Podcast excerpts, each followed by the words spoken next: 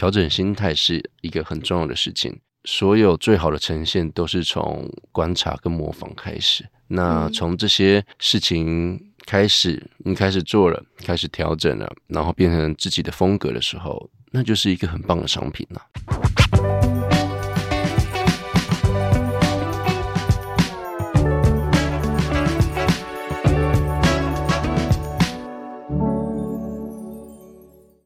在设计里看生活，在生活里找设计。Hello，各位设计关键字的听众朋友们，大家好，我是易行，欢迎大家收听设计新商业 Design Base 焦点人物单元。城市里的夜生活都藏着一座城市的品味和文化，而酒吧可以说是城市暗夜里细节的展现。今天的节目，我们邀请曾在二零二零年、二零二一年都入选亚洲五十大酒吧的 Lockip 主理人易博祥 Seven 来到现场，让我们欢迎 Seven。Hi，大家好，我是 Seven。Le Kiff 作为品牌名称呢，它其实有个意思是至高无上的享受。那它旗下的酒吧包含呃零九洋服 Room by Le Kiff 跟二零二二年才开幕的 Mad by Le Kiff。那某种程度上呢，我觉得主理人所打造的店家，其实跟主理人自己的生命经验、喜好跟信念其实是绑在一起的。那也蛮想问 Seven，自己从什么时候开始对于餐饮空间特别有感觉？那你的创业的念头是从什么时候开始的？感觉啊，其实餐饮空间的感觉，现在每天都还在有新的产生。但最一开始，我想应该是在二十五岁的时候，那时候在内湖的一家餐厅工作，叫做台北发生。那是第一个用了艺术跟餐饮做结合的一个空间，在台北，对我来说影响非常的大。以至于到后面，我都非常喜欢有各种不一样的元素放在我所拥有的餐厅里面。那创业的念头其实不外乎就是为了赚钱，最重要是为了要实现更多理想，在不同的空间创造不同的个性吗？或者是自己的想法？嗯、对啊，其实也是创作的一种。是，那我还蛮想问 Seven 说，因为你刚刚说十五岁的时候在内湖一间餐厅工作，打开了你的这个对餐饮空间的感觉。那那时候这间这个工作之间给你了什么样的感官的刺激，特别让你就是把这个开关突然间打开？嗯，在二十五岁之前，我觉得这些周遭的品味跟艺术，可能跟我来说都没有那么的直接相关，也许会欣赏。嗯，但在二十五岁那时候，我觉得我们开且另外一个不同的想法，嗯，就是原来艺术品也可以融合在所有的空间里面，而并且是有冲突性的，让人记忆深刻的。所以我觉得，也许。我们可以做一些有趣的事情在台北发生，而那家店也刚好就在台北发生。嗯，所以这样子的空间，我觉得它很棒啊。虽然它已经结束营业了，嗯，但就是因为这样子的状态，迫使我更想要去创造更多的可能性，以及维持从艺术的角度来发想很多的事情，嗯，不管是食物啊、酒啊、装潢的空间啊，或者是。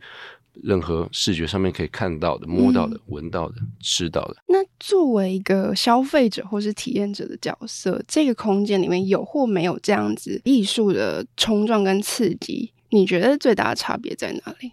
我觉得其实没有任何的差别。而这些没有所谓任何的差别，是喜欢艺术的人，他任何一个小角落，他都觉得美妙。嗯，应该说，平常没有在关注艺术品，或者是对于生活并没有那么的追求细节的人，他们可能会觉得，嗯，这是一幅漂亮的画，没有好跟坏。我觉得就是时间上面，或者是人生的不同的转捩点，可以看到不一样的。样貌，嗯，对，不一样的成长，嗯，因为我刚刚有提到说，因为 Kiff 它其实是有至高无上享受的这个意涵在里面，我也觉得至高无上的享受这件事情还蛮个人的，嗯，然后也蛮算是没有那么具体的一件事情。那你自己对于这个这件事情的解释或理解是什么？OK，好，呃 Kiff 这个字它。有两个意思，一个是至高无上的享受，这是这个正面的意思。我们那时候在设定这个名字的时候，其实是意外的捡到了一个这样子的名词，因为我们觉得很 kiff 啊，到底是什么意思？嗯，那至高无上享受以及负面的罂粟花的种子，那就是大麻的种子，嗯、它会让你上瘾的。嗯、所以另外一个事情，它也是让你沉浸在那个。空间里面，那个世界里面，那至高无上的享受，它对我们来说可能是很好吃的一顿饭，嗯，又或者是做一件很漂亮的衣服，或者是完成了一幅很棒的作品，那都是无比的享受。而这样子无比的享受，我们的反面呈现可以让你堕落在这个空间里面，是我们用了酒来做呈现，嗯、所以我们的零酒洋服就是这样子诞生的。对。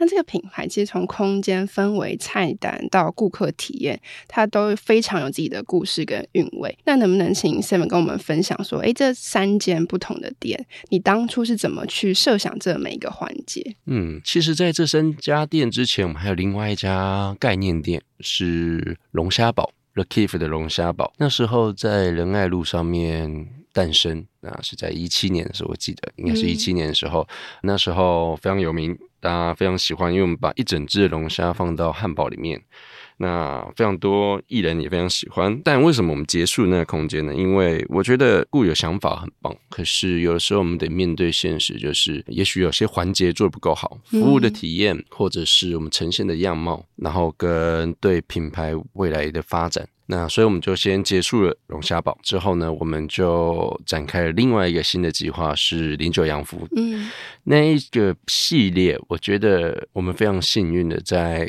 金牌特务二上的时候。一并的开了我们的大门，概念我们有参考《金牌特务》，绝对有。大家进来都觉得哇，我好像在电影里面一样。的确是因为我们在《金牌特务一》里面看到了一个环节，我觉得天哪，如果我们可以达到的话，那该有多好。而那个环节就是，当主角从西装店到呃到基地的时候，他用手触摸了镜子，然后触发了机关。他们就往下降了，在这个过程中，它其实就等同于是一个体验，嗯，这样子体验的转场，让他从了平凡的人变成一个重要的人，嗯，那我们在想，那我们怎么把空间也可以变成是当现实转换成虚拟，转换成梦境的样子？所以我们在外面做了一个西装店，旁边有一个电话，那当然我们一样还有试衣间，试衣间一样有三面镜子，可以看正面、侧面两面。那这个电话呢，拿起来按下零九这两个数字的话，前面的镜子就缓缓的打开来，那你就会走向缓缓的斜坡，嗯，到另外一个空间。而这个空间的设定呢，西装店的地板是木头，酒吧里面呢是反向过来的，是天花板是木头，我们把它做了一个颠倒的世界的样子。那也符合了至高无上的享受，也符合了大麻罂粟花的种子。The Kiff 的字就在这边成了两个不同的字面诞生了。听这边讲话好有画面感。当然，我非常喜欢通道这件事情，因为我觉得通道是应该存在，嗯、通道是通往另外一个地方，那是一个点跟一个点的连接。嗯，那所以我们做了刚刚说的缓缓的缓坡。那缓坡会让你有个错觉，好像走到地下室一样。那这样子从现实转换成虚拟的通道，那我们就这样子制造出来。那 Rain 也有另外一个通道，Run 的通道比较特别，在前面的三环的门口的椭圆形的一个门口的设计。嗯，推开黑色的大门之后，会通过的是光束的通道，一束一束光束会随着时间不同而去做切换。那拉开布帘之后，可以看到的是整体的空间是用了三个环形的灯所创造的一个样貌。它跟其他的酒吧比较不一样，它打破了酒吧应该要有的样子。我们做了一个环形的环绕着舞台的一个酒吧，所以大家坐是并排着坐，而不是面对面的坐。嗯、这样子设定其实是要让客人知道，酒吧不是只有在 social 的时候去的，而是有时候我们可以放松。自己一个人空间，或者是我们欣赏一部小小的舞台剧的样貌而去打造的。那 Mad Mad 其实也有一个通道，它是通往历史的通道。那 Mad 其实它就是一个很美很美的古迹，在日据时代已经将近一百多年了，一百多年的古迹，然后保存的也非常的良好，所以它其实不用太赘述太多的东西，我们只需要把漂亮的家具放进去。然后让动线变得更完美就可以了。嗯，其实刚刚 Seven 提到，就是三间酒吧分别都用不同方式翻转了酒吧空间的可能性，同时也许也打破在酒吧里面我们过去比较熟悉的那样子的用餐或是社交的模式。那我还蛮想问 Seven 的是，就是因为刚刚其实听你描述这三个空间的这个状态，然后跟它背后的含义，我觉得其实故事性都还蛮强的。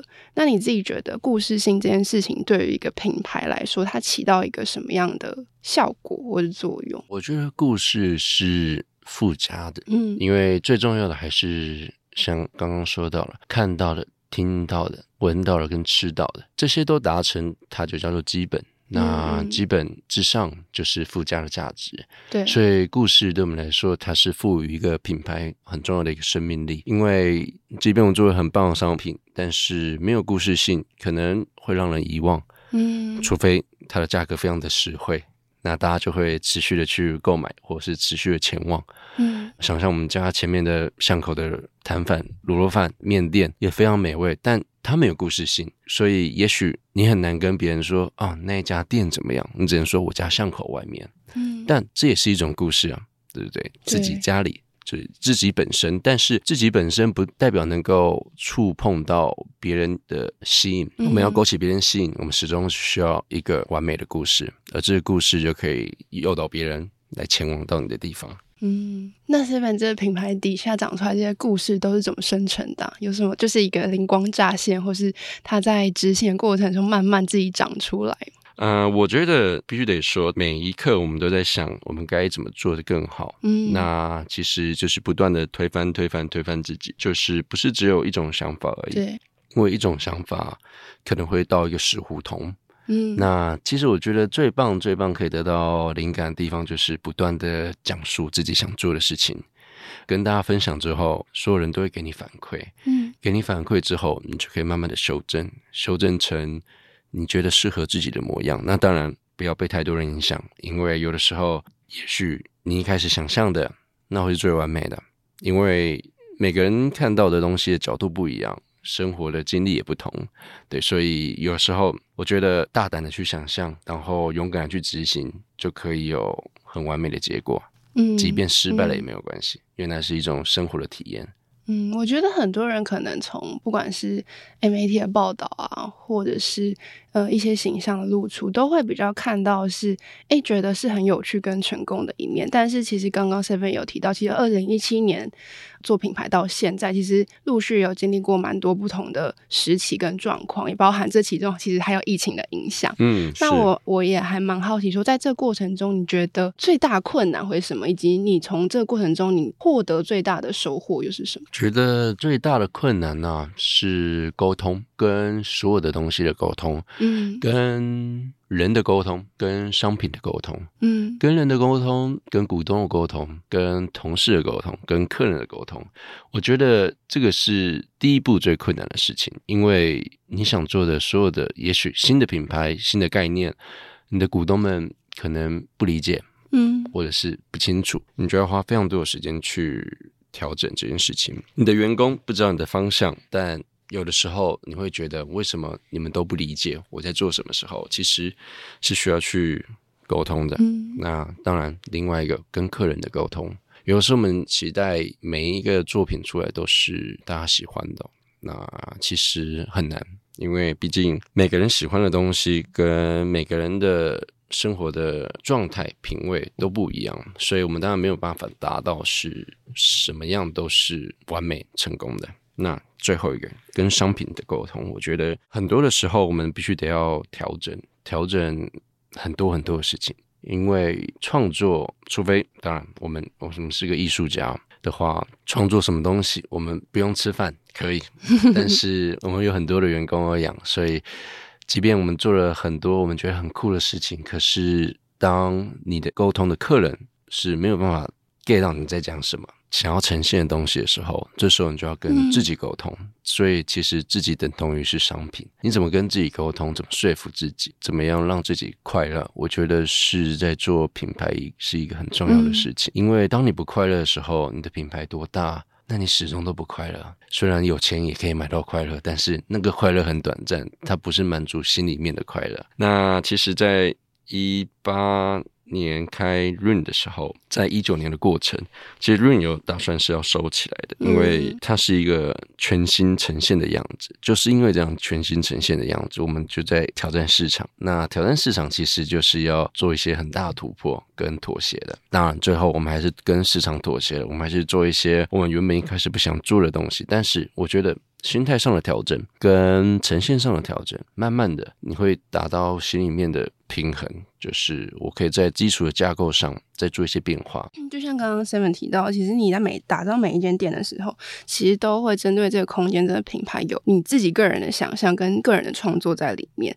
那同时，你刚刚有提到说，其实 Room 当时在打造的时候是秉持了一个想要挑战市场这样子的决心，嗯，就是希望可以吸引到不会出现在酒吧的人，嗯，然后以及它是被设定成一个异态的异廊这样子的概念。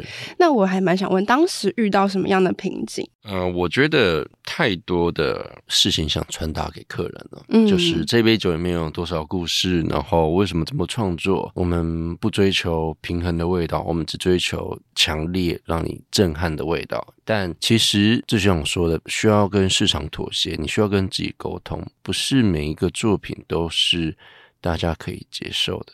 那怎么办？当你还要继续持续的运营下去的话，这些事情是不是可以去调整沟通的？是可以的，但就像我说的，要跟自己对话，必须得要在快乐的基础上工作，你才可以真正的永远的经营下去这件事情。所以，当然，我们做了太多太多的调整了，基本上每一个月、每两个月都在调整。所以，我觉得 Rune 是一个很有趣的空间，它一直不断不断的在变化，它没有一个真正的样貌。那就是因为没有真正的这样子的样貌，我觉得它是一个可塑性很强的一个酒吧。那你觉得一个品牌在突破跟市场妥协之间，你们自己在这个过程中，你们？用什么样的一个思考去做调整？哪一些是我可以继续尝试突破？哪一些是我觉得现阶段我应该要跟市场妥协的？嗯，我觉得更多的是你要参考市场的机制是怎么样。嗯，别家酒吧在做什么，你可以参考为什么人他们可以这么成功，而你是没有被看见的。嗯，对，因为埋怨是没有用的，你就觉得啊，我觉得自己做很棒，但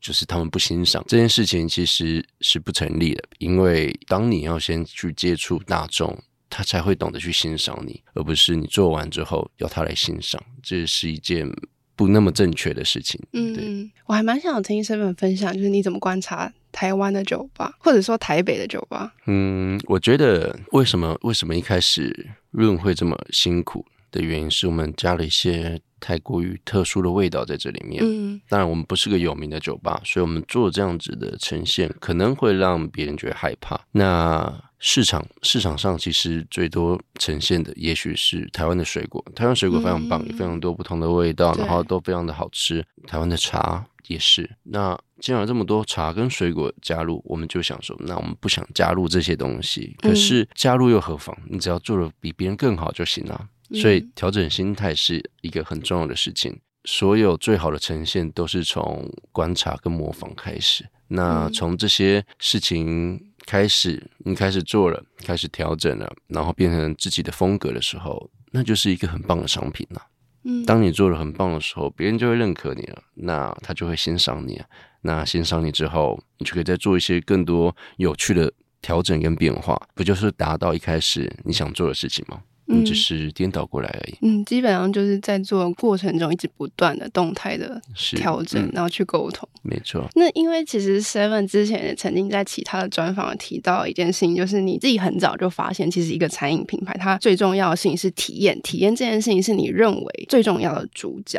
那你是从哪边？就是也许，呃，在你过去自己的生活的过程中，你是从哪边去领悟这样子的概念？然后又是怎么将体验这件事情落实在自己的品牌当中？呃，我觉得最一开始的体验啊，这个问题，没有人问过我是什么时候开始。我觉得最一开始，可能大家有去过日本的 teamLab 吗？是 teamLab。它就是一个最简单单纯的体验呐、啊，迪士尼也是一种体验。嗯，在所有的过程中，他们在呈现就是最棒的自己，然后希望可以融入在这个空间里面。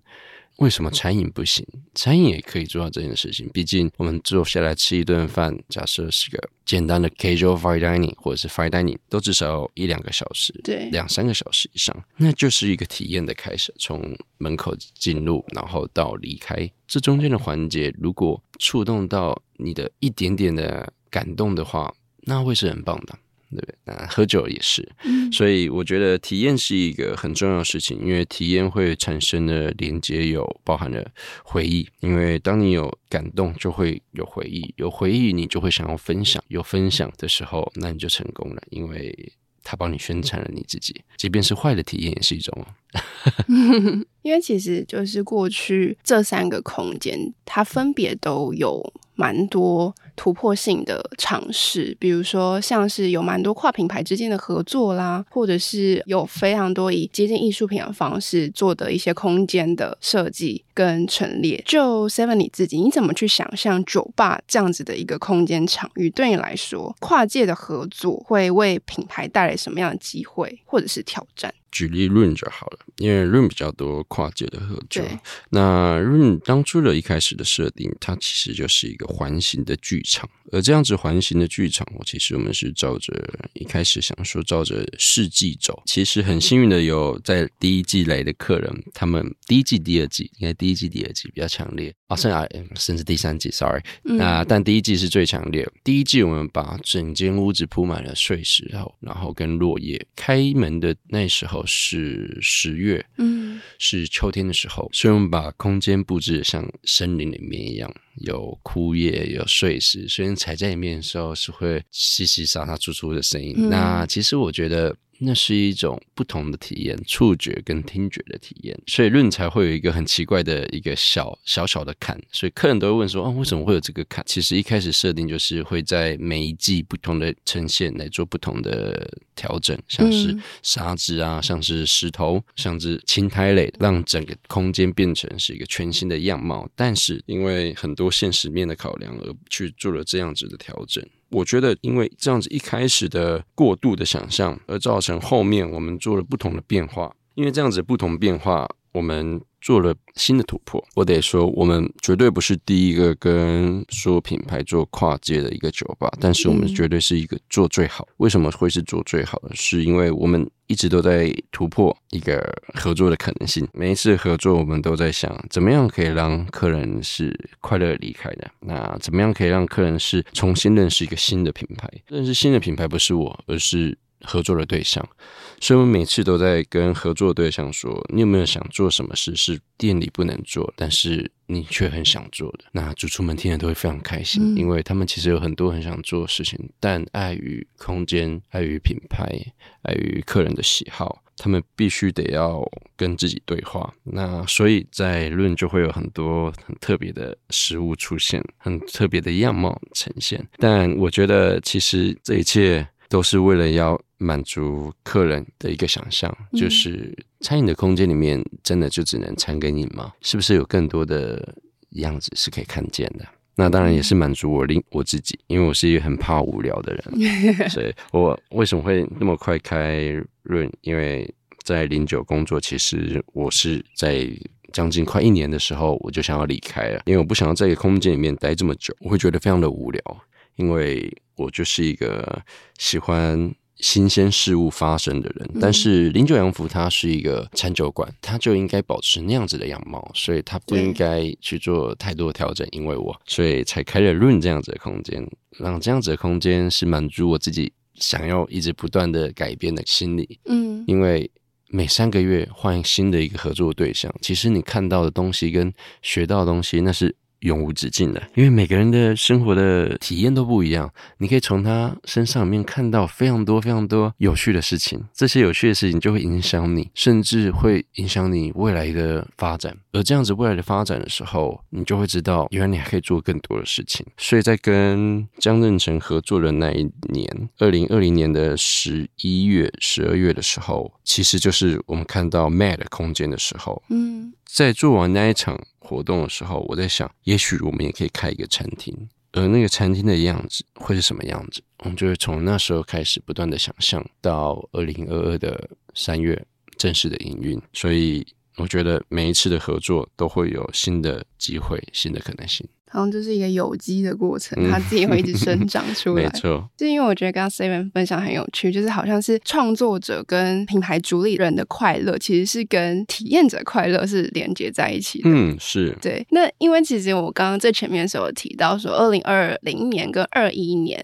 呃，我们都分别有得到亚洲五十大酒吧的这样子的殊荣。嗯、那我很好奇，说这件事情对你个人来说有什么样的影响？会不会担心说，哎，就是这好像是一个。怎么样的天花板，或者是怎么样的，我就一定要再做到一个什么程度去去 match 它。嗯哼，OK，好，入选亚洲的五十大酒吧，其实可以骄傲的说，这是我们预计就会达到的事情，只是我们不知道要多久。嗯对，我不知道一年、两年还是三年，但我知道我们一定可以，因为我们在做一个突破性的呈现。对，那真的非常幸运的，在同年第一次入围亚洲的时候，连世界一起入围了。嗯，那世界对我们来说是一个不在计划内的事情，所以其实一切都很突然。嗯，拿到世界的第四十六名，那。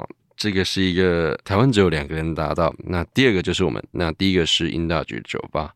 那其实这一切我觉得非常棒，因为他是我一个非常好的前辈开的一个酒吧，他给我非常多非常多的经验，所以等同于这件事情。对我来说叫做传承，传承一个未来的可能性。所以我觉得对我来说有非常多的影响。我认识了非常多的新的朋友，然后我们创造了不断更好更好的成绩。会不会突破不了？我觉得一定会担心的，因为说不担心，那都是想放弃的时候说啊，没关系，就这样子。但是其实当你对你的品牌有爱，当你也喜欢你的品牌的时候，你一定会希望它越来越好。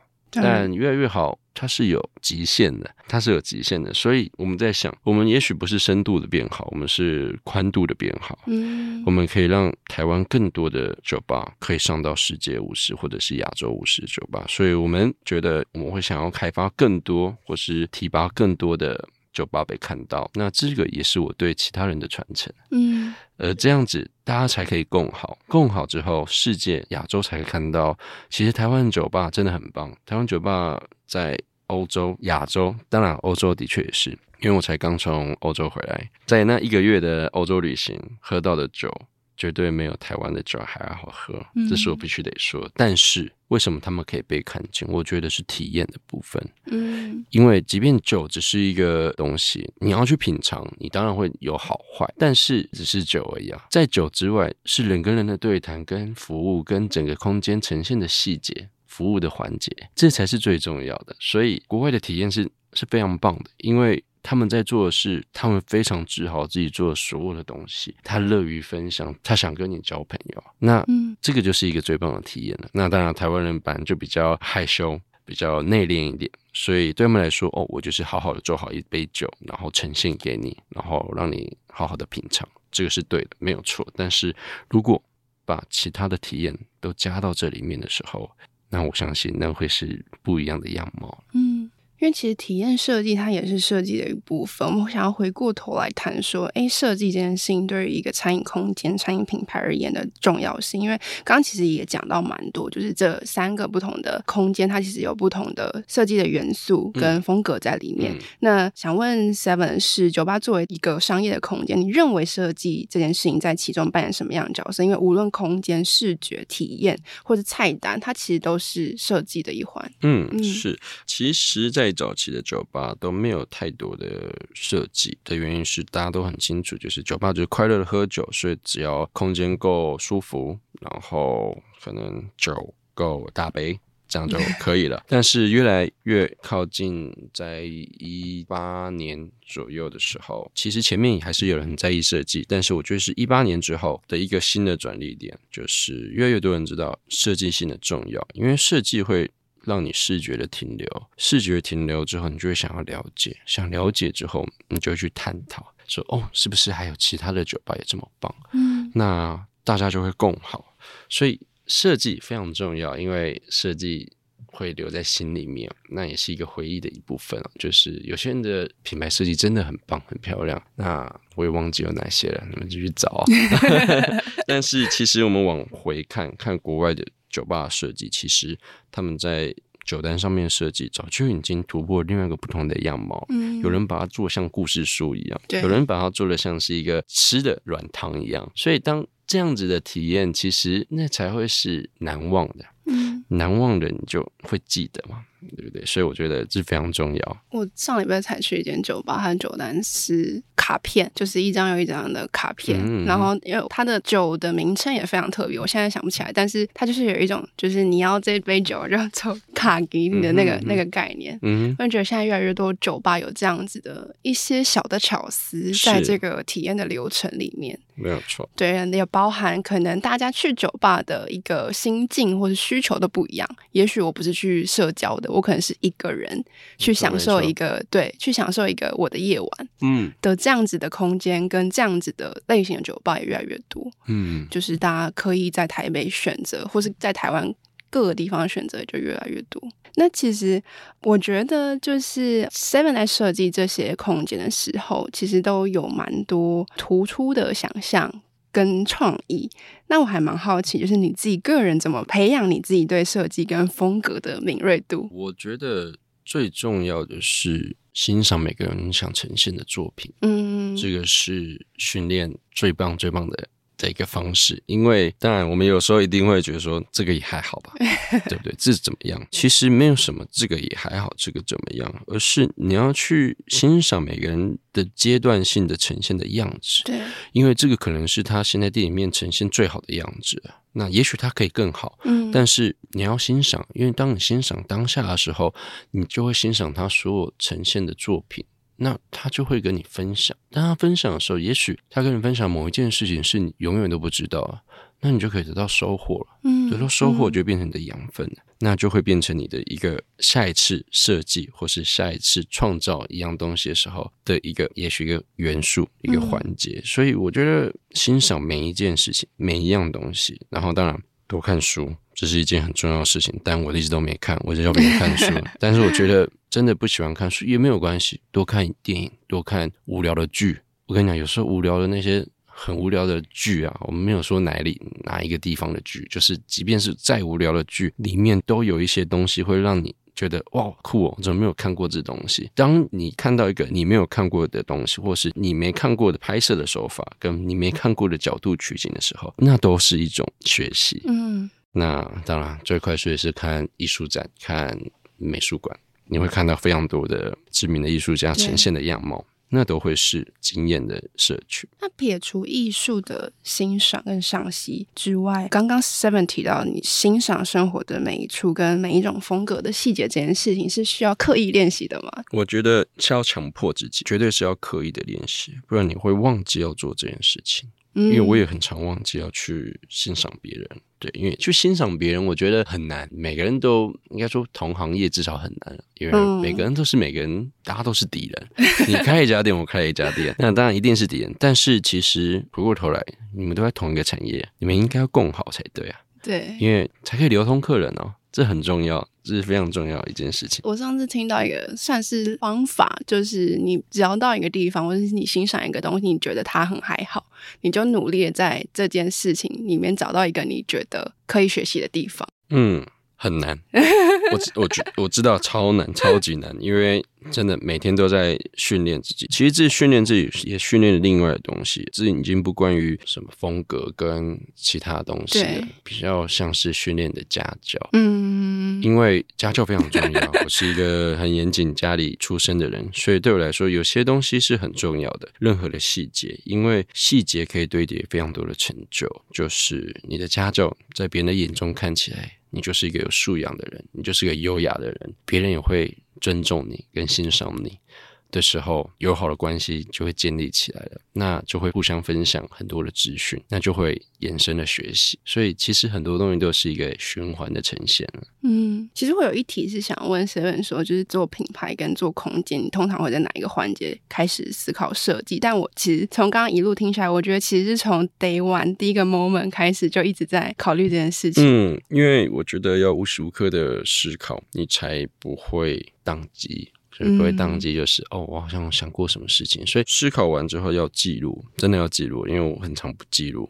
然后我就会忘记，这是不好的事情。我觉得每一个，即便超无聊一个小事情，你就觉得、嗯、好像蛮不错。那后来想想，你又觉得还好。但 你还是可以把它给记录起来，因为那个是你当下瞬间间想到的东西。对，也许未来你再看回来的时候，你会想说：哦，原来我想过这个东西，那我怎么把它变得更好？那又是另外一件很棒的事情。嗯、因为当你去审视自己过去在创造的东西的时候，它又可以再优化，或者是它已经超好，但你却当下觉得还好，那是为什么？然后或者是又可以变怎么样的样貌？嗯、我觉得这个是很棒的事情，嗯、就是思考、想象、实现。对，就还有一个就是，我觉得比较偏向执行面的问题，就是因为三个空间都那么的不同，然后甚至还有非常多实验性的精神在里面。但 Seven 你自己如何的去精准的选品，精准知道哪一种设计风格，或是哪一个艺术作品，或者是哪一些设计师是可以跟我这个品牌调性的这个空间合作？你是怎么去累积这件事情？跟你是怎么去选择的？其实我还在。继续的努力这件事情，嗯嗯，因为我得说，不是每一个设计都是可以打动别人、触碰到别人的，所以得不断的调整。那不断调整，当然我们可以迎合市场的口味去做一些很轻松的呈现，但是有时候这样子的话。你会跟其他人非常的神似，就没有太多的差异性了。嗯、所以我觉得有时候，就像我刚刚前面说，定调品牌的样子很重要。你要怎么讲这件故事？这故事怎么去延伸？这些合作的艺术家也好，或者是空间设定的颜色、家具，这些都都非常重要，因为它会连接在一起。嗯当其实最重要的是你讲出来的时候，你会不会觉得很奇怪？你是不是一直跳来跳去？你是不是根本就没有太多的想法？你只是喜欢这些东西，想把它放到这个空间里面。嗯，那也没有不好，是很棒。但可能它会变成是像伊朗一样，对，或者是像一个家具行一样，就是很多很漂亮的东西放在同一个空间里面，但是它坐落在每个不同的地方，它不是同一个调性的。所以我觉得，当所有事情。在决定好的时候，然后想想好的时候，要做一件事情，就是讲述出来，嗯，说给自己听，对，说给别人听，然后让别人觉得说，嗯，是不是有些地方很奇怪？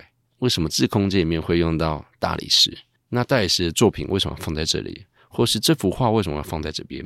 是不是跟空间里面很不协调？我觉得这时候就是要去修正的地方。嗯，好像就是一个寻找我跟。他人跟大众的一个交集的，嗯，就是不断不断的对对话，不断的对话。对，那最后想问 Seven 是接下来有还有哪一些有趣的事情会发生在你的酒吧里面，可以跟大家先分享的吗？Okay, 我们应该会在明年的年中会有一个酒厂呈现我们想要做的酒。嗯，酒厂对，一个酒厂，嗯、那。酒厂就可以有产品的设计，产品设计就可以让客人带回家。嗯、那带回家，不管是收藏也好，那或者是送朋友也好，都可以把你自己想要分享的东西，不会是我们去一家酒吧里面喝一个酒，而是我送你这瓶酒，嗯，你喝看看的另外一种样貌。所以我们从空间里面拖出了，我们想要的是跨到不同的空间里面去做呈现。嗯，今天非常谢谢 Seven 来到节目里面分享。听众朋友听完本集节目，如果曾经也去过 La Cave 的酒吧，也欢迎留言跟我们分享你的感受跟体验。今天的节目就到这里。如果你对设计新商业相关的内容还有更多的好奇，也欢迎持续锁定设计关键字 Podcast，或到 SD 的脸书官网、IG 社群来追踪我们。设计关键字，我们下次见，拜拜，拜拜。